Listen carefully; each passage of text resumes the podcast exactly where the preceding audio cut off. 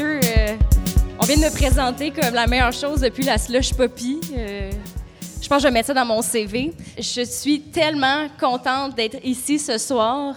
Euh, j'ai plein d'amis avec moi, des anciens collègues de travail, des jeunes de mon secondaire. Ça, c'est juste à scène, ici. Imaginez avec vous. Quand l'équipe de Transistor m'a approché pour présenter une carte blanche, j'ai un peu hésité. Tu sais, moi, j'écris dans la vie, euh, je suis dans l'ombre. Fait que là, être devant la scène, ça me stressait. Mais j'adore les balados, j'adore le festival, j'adore la région, puis j'ai accepté l'invitation. Puis euh, on m'a promis que la bière allait être moins forte l'année passée. Fait que ça, c'était vraiment un bon point. Donc, euh, ben, pour commencer euh, cette ode à la région, à la belle région 07, j'ai fait appel à mon collègue Charles Beauchesne, avec qui j'ai collaboré, collaboré au texte du podcast Les pires moments de l'histoire, qui est ici. Allô? Ben oui. Quel meilleur moyen de faire une ode à ma région que de parler de ces moments les plus dark? Alors, je vais, je vais lancer la balle à Charles. Let's spin that shit, ma parole. Alors, bonjour et bienvenue à cette version abrégée des pires moments de l'histoire avec Charles Beauchesne, le podcast en collaboration avec Urbania où on se penche sur des sujets historiques délicieux comme la fascination de Vlad l'Empaleur à faire des kebabs avec le monde, le palmarès des papes les plus sexuels, la fois où les Vikings ont décidé de taxer l'argent du lunch de l'Europe au complet pendant 400 ans, sans compter la légende du testicule manquant de Hitler. Ah, est-ce que quelqu'un a vu Mine Couille J'en aurais besoin pour être gentil. Hmm. Mais aujourd'hui, étant donné qu'on est live de Gatineau, j'ai le bonheur de vous annoncer qu'on va rester un petit peu plus proche de la maison le temps d'un segment que j'ai rebaptisé Les pires moments de l'histoire de l'Outaouais avec Charles Beauchesne. Ouais! Merci. À commencer par votre tout nouveau boulevard des Allumettières, qui, si je comprends bien, a l'air de fonctionner un petit peu comme un toboggan qui emmène tout le monde directement aux Star City du plateau. Et pour ceux qui nous écoutent à la maison, sachez que le plateau à Hall, ce n'est pas tout à fait la même game que le plateau à Montréal. En fait, c'est surtout une espèce de développement immobilier avec des noms de rues qui se veulent légèrement trop importants pour être pris au sérieux, tels que la rue de l'atmosphère la rue de l'Astrolabe. Et que dire de cette bonne vieille rue du Cosmos? Oui, allô, ça va être un repas de cuisse pour la rue du Cosmos, s'il vous plaît. Première étoile à gauche et filez tout droit jusqu'au matin. Et n'oubliez pas mes synastiques! Mais bon, revenons-en à notre mystère d'aujourd'hui. Qui sont donc ces fameuses allumettières du boulevard des allumettières? Eh bien, c'est ce que nous allons apprendre dans cet épisode intitulé La légende noire des allumettières. On va bien y penser, cette présentation est peut-être légèrement redondante, mais... Euh, Générique. Ce sont les pires moments de l'histoire avec Charles Beauchesne. Ouais, ça va chier, c'est moi qui vous le dis. Donc, pour les gens... Toutes les affaires moi-même avec ma bouche. Donc, pour les gens d'ici qui, euh, à la place d'écouter en classe, dessinaient leurs professeurs dans toute une variété de scénarios sexuels déroutants une fois rendus à l'âge adulte, je suis heureux. Allô, Judith. Euh, je suis heureux de vous apprendre que l'Outaouais a longtemps été une plaque tournante de l'industrie forestière. Contexte historique. Hall, anciennement une forêt ancestrale des Algonquins qui ont rapidement été décimés afin de calisser tout ça à terre, va rapidement devenir à partir de 1800 euh, le chantier des géants du bois canadiens et américains, instaurant une longue tradition de méchants patrons qui parlent anglais. I don't want Maurice, I want the rocket. Enfin, je comprends rien, man. Dis-moi ce que tu veux, puis je vais le faire vers la fin du 19e siècle, on retrouve du côté ontarien de la rivière des Outaouais les usines de John Rodolphus Booth. Rodolphus, viens souper! Et de ce côté-ci, c'était un dénommé Ezra Butler, Eddie et son empire dans les produits dérivés du bois, entre autres le papier de toilette, qui employait beaucoup des ouvriers de la région afin que tout le monde puisse se passer entre les founes ce, j'en suis certain, très confortable papier de toilette début 1900. Donc, au printemps, une fois coupés, les draveurs, euh, ces gens dont la job pourrait être synthétisée à regarder, je suis capable de marcher sur un bio qui spinne dans l'eau, les filles trouvent ça bien cool, mais la seconde où je tombe, ces mêmes bio vont m'empêcher de remonter à la surface, puis vous être certain que vous allez me repêcher mort avec la face bleue faisait descendre tous ces gros troncs d'arbres coupés sur la rivière des Outaouais. Rendus à une certaine hauteur, les ouvriers des usines ramassaient ce bois-là pour en faire divers produits tels que nos shit du bois, mais également des manches à balai, des pâtes et papiers, ainsi que des allumettes, une autre spécialité d'Ezra Butler Eddy. Mais enfin, monsieur Eddy, vous êtes déjà l'empereur du papier cul. Que pouvez-vous bien vouloir de plus? Oui, mais quand tous ces gens iront aux toilettes, ils auront aussi besoin de craquer des allumettes. Grand Dieu, quel génie des affaires donc, avec les retailles de tous ces billots de bois qui flottaient à travers les cadavres de draveurs un peu trop show-off, Ezra Butler Eddy a eu la brillante idée de faire des allumettes. c'est une idée très lucrative, puisqu'à une certaine époque, 99 des allumettes vendues au Canada seront produites dans l'usine EB Matches. Et en 1869, l'usine produit 1,5 million d'allumettes à l'heure. Ça, les amis, c'est suffisamment d'allumettes pour qu'une fois collées ensemble, obtenir une autre allumette, mais beaucoup plus grande.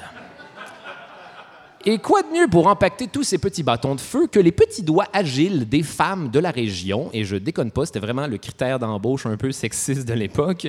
Grâce à leurs doigts typiquement féminins, toutes ces femmes feront un excellent travail délicat et féminin. Après tout, il faut bien les occuper puisque, comme tout le monde le sait, elles sont incapables d'atteindre l'orgasme. Ouais, nous sommes au 19e siècle, c'est le plus féministe que ça devient. Alors, à l'origine, les gens aimaient vraiment pas l'idée que les femmes travaillent à l'usine. En fait, au, début, les femmes venaient uniquement récupérer leur lot d'allumettes qu'elles devaient empaqueter par la suite à la maison en compagnie de leurs mandataires, 12 enfants qui courent partout en criant avec un bébé sur chaque boob. Cette façon de faire était très chiante, et ce, même pour un magnat du papier de toilette. Alors, Rapidement, le travail va se déplacer à l'usine, entre autres parce que ce qui est le fun avec les femmes, toute époque confondue, c'est qu'on peut les payer le tiers ou la moitié du salaire d'un homme. Et ça, c'est vraiment très utile pour les hommes. ouais, c'est nous, les hommes de l'histoire. Pourquoi l'égalité quand on peut vous opprimer? Ouais! Le souper est mieux d'être prêt. Bon, là, je vous entends déjà me dire, ouais, OK, ça va être une autre anecdote d'inégalité salariale.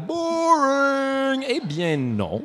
C'est pas juste. Ça, c'est juste les bandes annonces avant le main feature de à quel point c'était de la marde d'être une femme à l'usine d'allumettes au début du 19e siècle. Déjà là, c'est amusant de savoir que chez E.B. Eddy, en moyenne, 22 employés sont tués par année à cause des accidents de travail. Et ça fait à ce point partie de la routine que même le gouvernement s'en crisse. En fait, généralement, ça, c'est le bout que tout le monde connaît avant d'aller travailler là. Génial. Va vous dire qu'on est bien loin des milléniaux qui chialent parce qu'il y a du gluten à la cafétéria. Donc, nos faiseuses d'allumettes ou allumettières sont majoritairement euh, des filles âgées de, entre 12 et 20 ans, et ce, même si l'âge minimum légal de l'époque pour travailler en usine était de 14 ans. Dieu merci, ils ont fait une exception. On dénombre en moyenne 400 allumettières. Euh, elles sont à leur poste de travail 48 heures par semaine, payées au rendement, et ce, sans compter que l'empaquetage d'allumettes est calissement dangereux, surtout l'été, quand l'air sec est propice à prendre feu. Effectivement, l'été, quand le mercure est trop haut, l'usine doit fermer ses portes parce que les risques d'incendie sont trop élevés.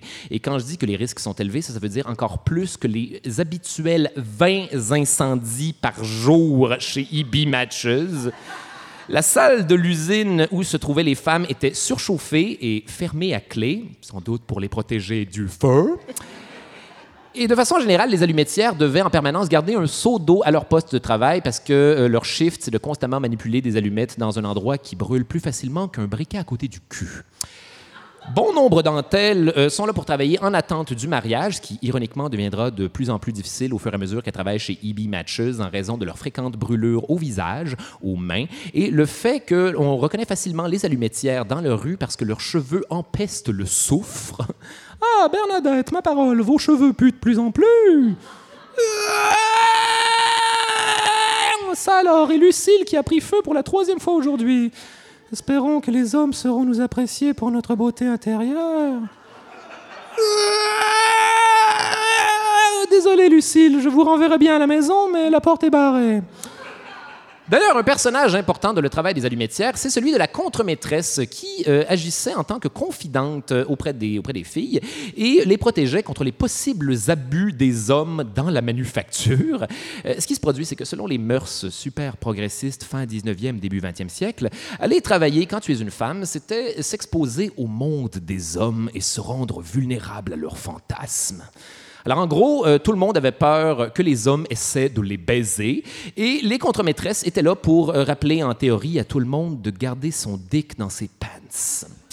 Et si vous trouvez que les conditions de travail des allumettières sont pas suffisamment hostiles, eh bien c'est là que je vous parle de ce que l'on appelait dans le métier le fossija ou en termes plus médicaux, la nécrose maxillaire.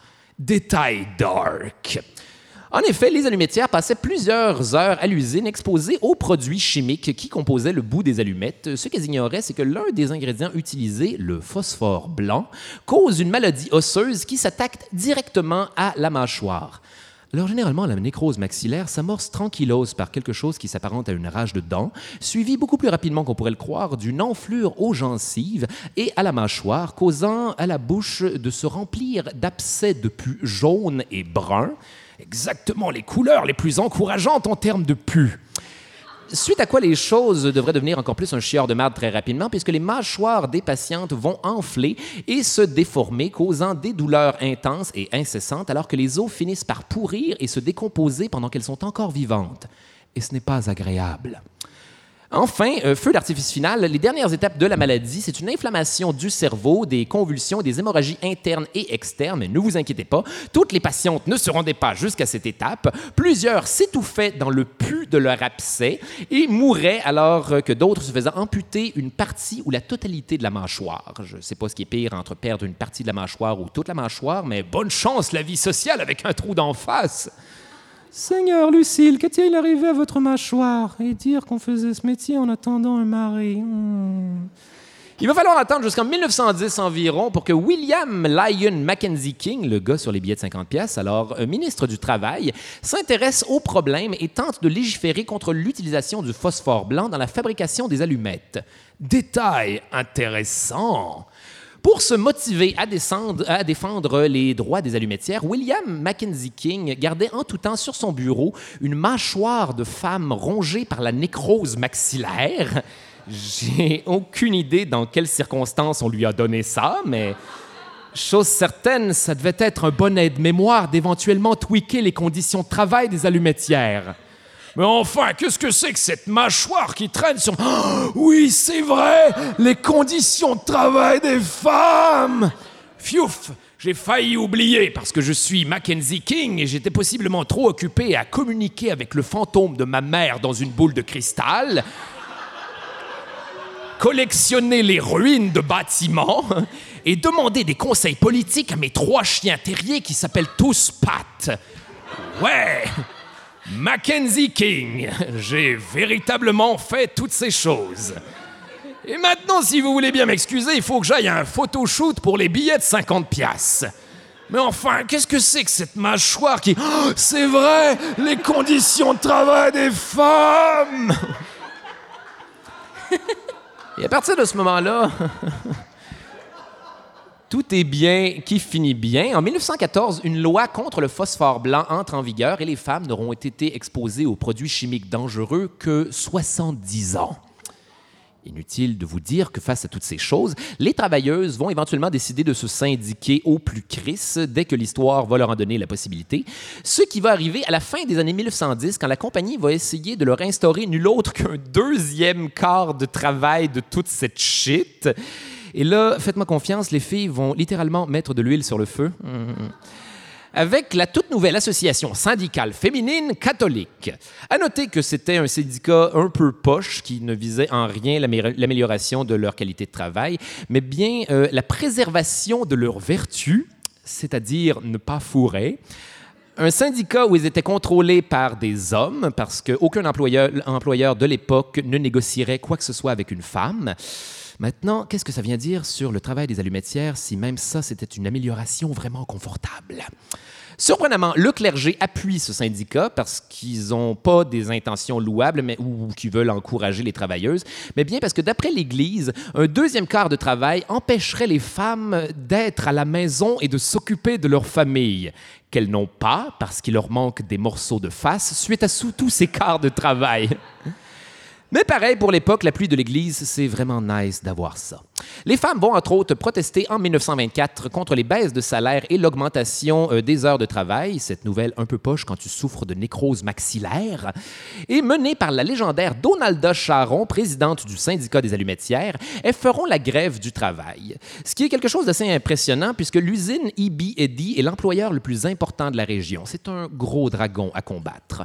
Qu'à cela ne tienne, il va y avoir un lockout pendant euh, trois mois chez EB Matches pour finalement en arriver à un terrain d'entente mais étant donné qu'elles ne peuvent pas être présentes à la table des négociations, ce sont des hommes qui négocient pour elles avec d'autres hommes. Et surprise, les femmes ne gagneront pas au change.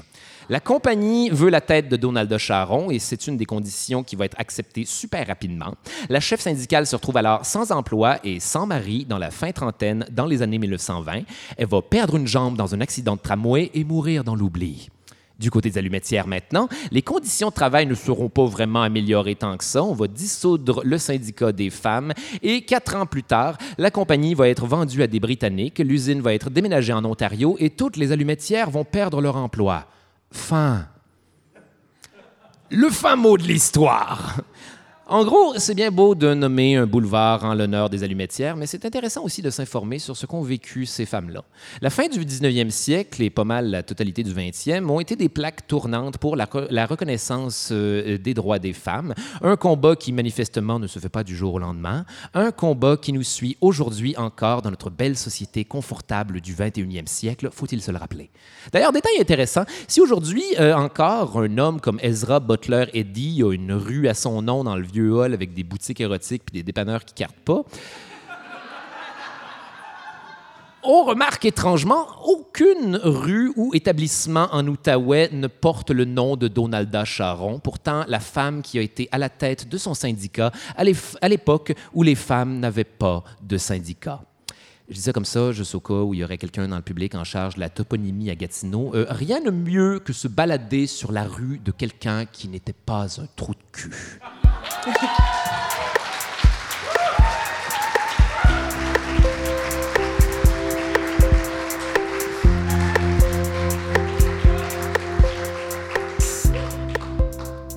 Merci Charles. Hein? Ça fait Merci plaisir, beaucoup. Audrey. On a ri, euh, on a appris et on va rire et apprendre encore plus parce que maintenant on va avoir un quiz. Connais-tu ton Outaouais? Animé de main de maître par la fabuleuse, la magnifique, l'incroyable Gabrielle Caron. Merci Audrey, merci de me faire confiance pour animer ton quiz. Donc sans plus tarder, je vais vous présenter nos trois participants. Donc on commence avec Guillaume Potvin, originaire de Gatineau et critique de cinéma. Il est professeur de cinéma au Cégep de l'Outaouais et plus important encore, c'est un ami d'Audrey. On a aussi euh, Jean-François Daou, born and raised euh, in Gatineau. Il a longtemps été journaliste, auteur, humoriste avant de revenir dans la région et maintenant, il travaille dans la fonction publique, mais on peut pas en dire plus, euh, histoire de garder le mystère et votre intérêt. Et finalement, Guy Saint-Cyr. Mais ceux qui sont allés au secondaire avec lui savent que son vrai nom, c'est Guy Antoine. Euh, auteur diplômé de l'École nationale de l'humour, il est parfois chroniqueur dans la balado de Fred Savard. Guy Antoine! Donc, merci. Merci à vous trois euh, de vous prêter au jeu. Audrey, est-ce que tu peux nous expliquer un peu comment ça va se passer? Oui, alors euh, c'est très complexe. Je vous explique. On pose des questions. Euh, vous devez sonner le buzzer et répondre à la question. Si vous avez une bonne réponse, on vous donne un point. Alors, on réinvente la roue ici. nos participants auront le, le, buzzer très proche de la bouche pour le micro. Ils auront aussi l'air ridicule. On apprécie ça.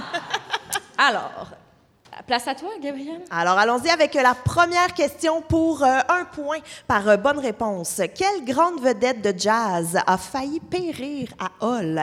Est-ce A. Louis Armstrong, B. Duke Ellington ou C. Ella Fitzgerald? Ellington. Mauvaise réponse. A. Louis Armstrong. Louis Armstrong, oui, c'est ce que Oui, bonne réponse, bravo. À noter toutefois que tous ces artistes ont joué dans la région à l'époque dans le Standish Hall, qui était un, un édifice où il y avait des spectacles, et les artistes logeaient. Puis euh, en 1951, le building a passé au feu, et c'est une dame qui est allée sauver, cogner à la porte de Louis Armstrong, pour dire Sortez, sortez, il y a un feu. Il est sorti en pyjama de l'édifice. Hmm, J'aimais mieux ma version où est-ce qu'il est sorti nu avec sa trompette. On a failli être célèbre pour avoir tué Louis Armstrong. C'est quand même pas pire. Ça aurait quand même été bien. Donc, question bonus d'ailleurs. Euh, Pouvez-vous me dire où se trouvait ce célèbre Standish Hall? Non? Ah, Euh, où sont les édifices portages actuellement? Non? mauvaise réponse. C'est où se trouve désormais le Crown Plaza. Eh ben. Eh bien, voilà. Euh, question cinéma maintenant. À la fin des années 90, on tourne le film américain Grey Hall dans la région, entre autres à Chelsea et à Wakefield. Qui était la vedette? Mon Dieu, sans les choix de réponse.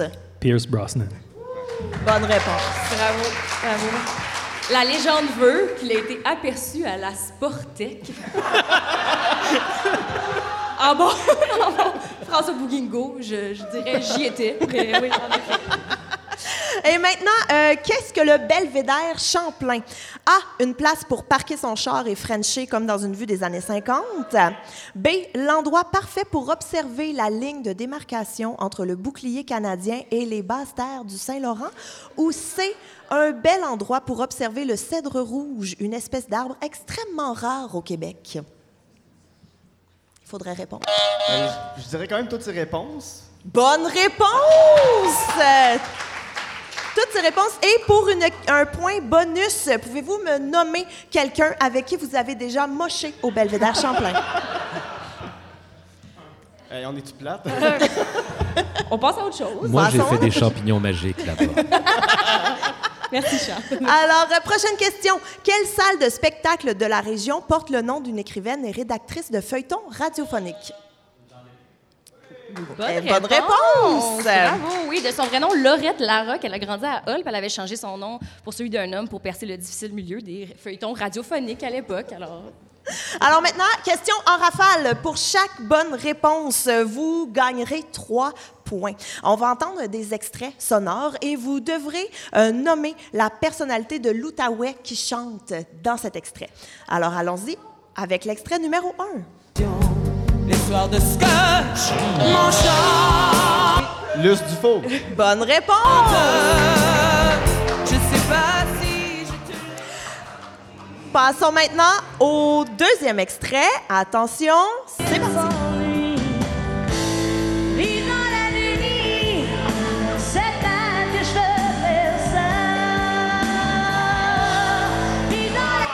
Sandra Dorion, le groupe Nuance. Oh, excellent! Bonne réponse! Allons-y maintenant avec le troisième extrait.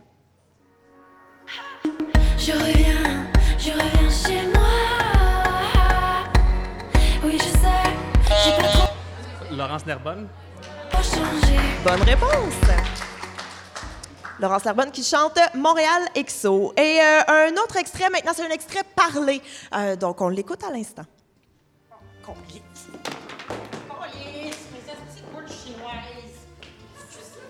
J'aurais dû prendre des boules américaines aussi, j'aurais. Alors, pouvez-vous deviner, c'est un célèbre film euh, qui est interprète ce rôle-là? dérivé, dérivé d'une série télé.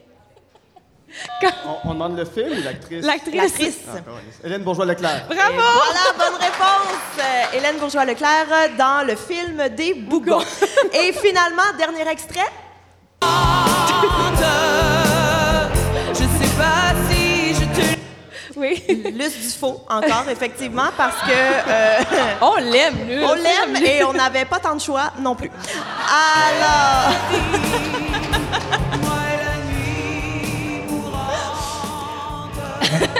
on va continuer tout de suite avec la prochaine catégorie. On salue Guillaume au passage qui a un peu abandonné, je pense, le Faut jeu. mettre le buzzer. On va juste rappeler à nos joueurs de mettre le buzzer proche du micro. Merci. Alors, catégorie politique maintenant. On pourrait penser là, que toutes les anecdotes politiques se passent de l'autre côté de la rivière, au Parlement d'Ottawa, mais c'est faux. Des fois, ça déborde ici. Donc, euh, question à choix de réponse, un point par euh, bonne réponse. Lors de la célèbre Nuit des longs couteaux, pendant que les ministres provinciaux jasaient en secret de la Constitution, où se trouvait René Lévesque? A. En train de jouer au casino du lac Lemay. B, en train de faire un petit dodo au Crown Plaza. Ou C, en train de se claquer une grosse frite à la pataterie huloise. Il faisait dodo. Il faisait dodo au Crown Plaza. Bravo, oui, en effet, le meeting secret de Pierre Trudeau et les autres ministres avaient lieu, lui, quant à lui, à la cuisine du château euh, Laurier. Mais euh, pendant ce temps-là, René faisait un petit somme. Quelques années plus tard, Brian Mulroney tente à nouveau de réviser la Constitution canadienne dans une rencontre qui a lieu près euh, d'un lac de la région. De quel lac s'agit-il? Oh, sans choix de réponse. Mitch. Oui, oui, c'est voilà. ça. Ben oui. C'est facile. Les fameuses, la fameuse accord du lac Meach, je n'ai pas de fun fact parce qu'il y a des limites à faire des punchs sur la Constitution canadienne. En 1996, l'ancien premier ministre Jean Chrétien a beaucoup fait parler de lui avec son Shawinigan Handshake, ce moment où il a étranglé un manifestant anti-chômage au parc Jacques-Cartier à Hall. Quel événement Jean Chrétien tentait-il de quitter lors de cet incident? A. Le festival Bal de neige. B. Les mosaïcultures. Ou C. La fête du Canada. Je vais y aller avec euh, balle de neige. Exact. Bonne réponse.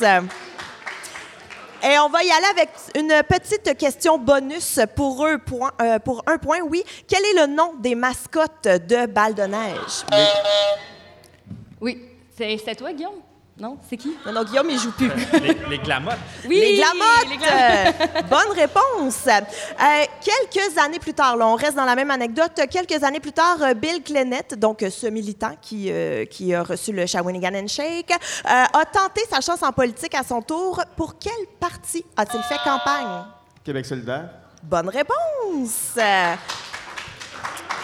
Et on va y aller avec une autre question bonus, juste pour le plaisir. Comment s'appellent les quatre membres de la famille Glamotte? C'est les mascottes. Donc, est-ce A, Pépé, Mémé, Bébé et Dédé? B, Maman, Papa et leurs enfants Noumi et Nouma? Ou C, Élisabeth, Philippe, Charles et Anne, en l'honneur de la reine et de sa famille? B. Bonne réponse! Passons maintenant à la catégorie sport pour un point chacun. Euh, vrai ou faux? Wayne Gretzky a déjà été propriétaire des Olympiques de Hall. Vrai. Vrai. Ben oui, c'est ça, c'est vrai. Euh, vrai ou faux? Euh, Pat Burns, l'ancien coach des Canadiens, des Maple Leafs et des Bruins, a déjà été ambulancier pour la ville de Hall. Faux. Il était policier pour la ville de Hull. T'es pas tombé dans le piège, bravo. Euh, vrai ou faux, encore une fois, Chantal Maccabé a commencé sa carrière en tant que euh, de journaliste sportive en Outaouais. Faux. C'est vrai. vrai? Elle couvrait le sport à Ottawa, donc euh, les, les- les Olympiques, mais aussi le 67 d'Ottawa, le football, puis c'est pas mal ça, parce que les sénateurs n'existaient pas à l'époque. Est-ce qu'on lui enlève un point pour le punir? On va être indulgent. Euh, maintenant, une question à choix de réponse. Avant de s'appeler les Olympiques de Gatineau, c'était les Olympiques de Hall. Et à l'origine de tout ça, quel était le nom de l'équipe? A. Les Braves de Hall. B. Les Festivals de Hall. Ou C. Les Draveurs de Hall. Je vais y aller avec les draveurs. Mauvaise réponse. À qui la chance? Festival. Les Festivals de Hall. Est-ce que ça se dit? C'est la bonne réponse. Je sais pas si c'est les festivals ou les, festivals. À voir. Euh, lequel de ces joueurs n'a pas un chandail retiré par les Olympiques dans la Ligue junior majeure du hockey? Est-ce A. Claude Giroux, B. Maxime Talbot ou C. Daniel Brière? Daniel Brière. Ben Bonne oui, réponse. bonne réponse. Tu es allé au collège Saint-Alexandre par hasard? ben oui, c'est Daniel Brière, même s'il vient de la région, hein, il, euh, il, il était, il jouait pour les voltigeurs de Drummondville. Alors, il n'a pas son euh, chandail en haut de l'aréna Robert-Gartin. Et on voit où ça l'a amené. C'est maintenant égalité avec euh, Guy et JF. Oh, là! Alors maintenant, euh, ah oui, on passe à la dernière catégorie déjà, qui est sans aucun doute ma catégorie préférée. Qu'est-ce qu'il y a dans l'eau à Gatineau? Donc, pour un point chacun, euh, on vous fait écouter un extrait de vidéo virale québécois et vous devez dire si, oui ou non, les protagonistes viennent de la région. Et là, attention, attention, attention, il faut absolument attendre que l'extrait soit terminé avant de vous faire aller le buzzer. Donc, on va y aller avec le premier extrait, s'il vous plaît. Droit de le faire? Oui, j'avais le droit de le faire. Tu avais demandé la permission à la ville? J'avais toujours des permis. Hein. Outaouais. Yes, sir! Oui, alors euh, c'est le euh, fameux euh, Monsieur Gilles Doigt. Oui, ils sont remplis illégaux, ils sont de Cantley. Alors, euh, on salue les gens de Cantley. On va y aller avec le deuxième extrait. Écoute ça bien. Ça fait un an qu'il a rencontré sa blonde, jour pour jour. Je l'ai rencontré ici, puis là, ici, man, je l'ai rencontré au Rockfest dans le Mosh Pit, la fille là. Là, mais j'ai allé chez eux, j'ai fait boum boum. Man, elle a un kid, là, elle va accoucher dans deux semaines, elle peut accoucher demain ou après-demain. J'ai dit, je m'en vais au fucking Rockfest, tabarnak. Puis là, mais, là, je prie avec elle, puis j'ai un- je vais avoir un enfant, puis euh, grâce à Rockfest, il y a sûr, mais là, Oui. C'est nous autres, ça. oui, oui. Bravo. Bien, évidemment, Montebello, c'est en Outaouais, mais le gars, il vient de Gatineau, il Ah. pose des toitures et il a un autre enfant, fait que refait de boum boum, I boum guess. boum, Oui, yes, ben, sir, Miller. Allons-y avec le troisième extrait. Hey, dis tout un mot aussi pour Kevin, Calis. Commençons par toi, BD. Hey, dis un mot pour Kevin. Kevin, mon faire, mon tabarnak. T'en as ce trou de cul? Faux. Oui, en effet, malheureusement, cet excellent party avec des parasols de tornade avait lieu au Saguenay, pas à Gatineau. On peut pas tout avoir. Euh, quatrième extrait maintenant. J'étais étendue sur mon couch. Je vois une grosse bébite noire qui s'en vient vers ma fenêtre. Je crie au mur, je prends mes, mes couvertes, je m'abris par la tête. Ça fait kaboum, il s'en vient en bas. Je, je criais. Il y a une bébite noire dans le salon, dans le salon. Céline Poulain est encore sous le choc de l'an. C'est à nous autres, les dents noires. Oui, en effet. Eh oui, Céline Poulain avec son dindon sauvage dans le secteur Templeton. On les salue à Gatineau. Et allons-y avec un- le cinquième extrait. J'étais chez GA pour avoir une bouteille d'eau, il n'y avait plus. Fait que là, j'ai tombé dans la bière à la place. C'est à Longueuil, je crois. C'est à Verdun, mais on va donner le point pareil. On va donner le point à Guy-Antoine pareil. Il s'est rendu compte que sur son Timbit, c'était bien loin d'être un raisin ou encore une brisure de chocolat. Je mangeais mes Timbits, puis là, j'ai. Moi, j'ai le don de garder mon manger avant de le manger. Fait que j'ai figuré avant de le manger, je regardais, puis là, j'ai découvert qu'il y avait euh, quelque chose de bizarre dessus, là. Oui. Fièrement de Gatineau. Oui! Parce qu'ici, on a le don de regarder notre manger avant de le manger. Et allons-y avec la question bonus. Oui, c'est ma vidéo préférée de l'Outaouais. Narcotique, mon vieux junkie sale. On va mettre 1000 pièces à la game. Moi contre toi, on va se prendre, ça va être fou. Moi, de janvier, si t'es un gang, t'es bien mieux de replay, t'es bien mieux de faire le coup à mon vieux de 35 ans. Et ta petite oreille sur le nez comme Tupac. On va se prendre, moi, plutôt, ok, mon vieux colis? Oui, attends, on sait qu'il vient de l'Outaouais. La question est qui est l'auteur de ce fameux call-out? Oui? Crazy One. Yes! Much more, bruh! Derrière le Burger King. Ça joue rough, ça joue rough. Donc, euh, ben, en conclusion, hein, je pense Ouais. qu'on peut dire qu'il y a plusieurs vidéos euh, viraux qui viennent. Viraux, viral? Non, oh, comme festival. hein, Ah. Alors, il y a plusieurs vidéos québécois euh, qui proviennent de la région, hein. Euh, beaucoup trop même, ce qui me permet de déclarer sans gêne que l'Outaouais est sans aucun doute la Floride du Québec. Yes! Alors, on va passer, on va passer au pointage final. Charles? Le pointage final. Guillaume, 4 points. Meilleure chance la prochaine fois. Tout de suite suivi de JF avec 10 points. Et on termine tout ça avec Guy qui a fait un magnifique 12 points. Bravo. Félicitations, félicitations, Guy. Alors, euh, euh, tu remportes notre grand prix. Oui, en effet, alors c'est une bouteille de scotch pour enchanter tes soirées. On l'a ici. Félicitations. Ben oui, bravo. Alors, merci à tout le monde d'être venu. Merci à nos concurrents, hein, Jean-François Daou, Guillaume-Antoine Saint-Cyr, Guillaume Potvin. Merci à mes fabuleux collaborateurs, sans qui j'aurais juste fait une crise d'angoisse dans un centre culturel où je fais des cours d'art plastique. Alors, merci beaucoup, Charles Beauchesne et Gabriel Caron. Merci à toute l'équipe du Festival Transistor, les bénévoles, les organisateurs, Geneviève Corrigan pour les beaux jingles, euh, les techniciens Boris et PO, merci beaucoup. Euh, et surtout, un immense merci à Marie-Hélène d'avoir cru en moi et de m'avoir épaulé tout le long de ce beau processus. Et en attendant que tous les soirs, nous en chantent.